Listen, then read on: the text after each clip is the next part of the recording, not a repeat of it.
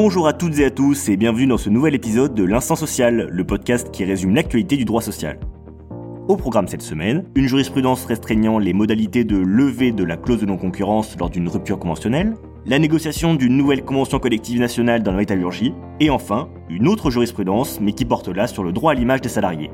Allez, c'est parti Lorsqu'un contrat de travail contient une clause de non-concurrence, celle-ci, ou la convention collective applicable, prévoit généralement le délai suivant la rupture du contrat durant lequel l'employeur peut lever cette interdiction de concurrence de manière unilatérale. Vous le savez sûrement, le fait de lever cette clause permet à l'employeur de se dispenser du paiement de la contrepartie financière. Souvent rédigées sous l'angle du licenciement ou de la démission, ces clauses de renonciation peuvent aussi trouver à s'appliquer en cas de rupture conventionnelle du contrat de travail. Or, un arrêt rendu par la Chambre sociale de la Cour de cassation le 26 janvier 2022 vient poser une limite à la liberté contractuelle.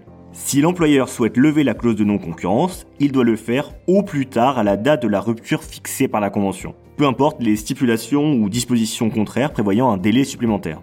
Pourtant, la haute juridiction avait jugé dans un arrêt du 29 janvier 2014 que lorsque la clause de non-concurrence prévoit la possibilité d'une renonciation unilatérale par l'employeur durant un certain délai à compter de la notification de la rupture, il y a lieu de faire courir ce délai en cas de rupture conventionnelle à compter de la date de la rupture fixée par la convention de rupture. Mais dorénavant, il ne sera donc plus permis à l'employeur de profiter de ce délai supplémentaire. L'interdiction de concurrence devra être levée au plus tard à la date de la rupture mentionnée dans la convention. Je vous invite donc à faire très attention car si cette interdiction n'est pas levée au moment de la rupture, la contrepartie financière devra être versée dans les conditions prévues par la clause. Le 7 février, l'Union des industries et métiers de la métallurgie, ou l'UIMM, et trois des quatre organisations syndicales représentatives de la métallurgie se sont retrouvées pour signer la nouvelle convention collective qui encadrera les relations de travail dans les entreprises de la branche. Après six ans de négociations, les partenaires sociaux ont réussi à trouver l'équilibre nécessaire pour harmoniser les 76 conventions territoriales qui datent pour certaines des années 70. Éric Trappier, président de l'UIMM, annonce c'est un chantier d'ampleur historique qui vient de s'achever. Le dialogue social a permis d'aboutir à des réponses concrètes et structurantes pour nos entreprises et notre industrie. Ce nouveau texte sera entièrement opérationnel au 1er janvier 2024, mais certaines mesures relatives à l'incapacité, à l'invalidité et au décès seront applicables dès le 1er janvier 2023. On pourrait alors se demander, mais que vont devenir les spécificités des dispositions territoriales qui existaient jusqu'alors? Eh bien justement, les territoires ont jusqu'au 30 juin 2022 pour pouvoir définir par la négociation quelles particularités locales elles souhaitent conserver.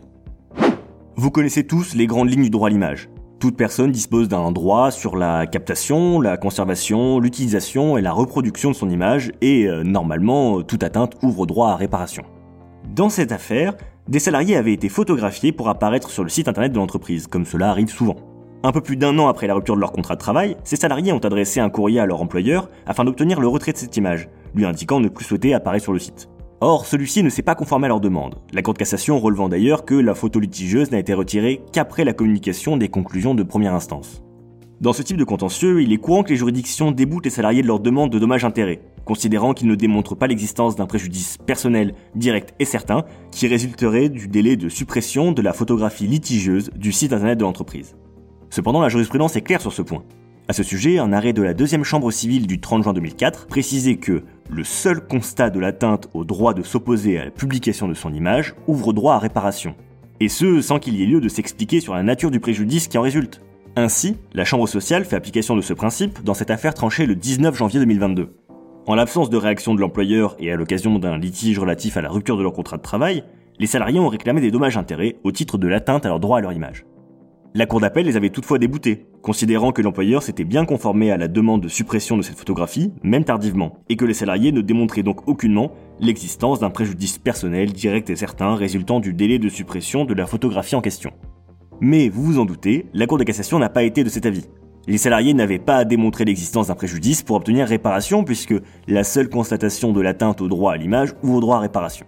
Le conseil pratique, lorsqu'un salarié demande à exercer son droit à l'image en sollicitant la suppression d'une photo où il apparaît, par exemple sur le site internet de l'entreprise, ne tardez pas à accéder à sa demande. Et voilà, cet épisode de l'instant social s'achève, mais nous nous retrouvons dans deux semaines pour faire le point sur l'actualité. D'ici là, prenez soin de vous et de vos proches, et bonne semaine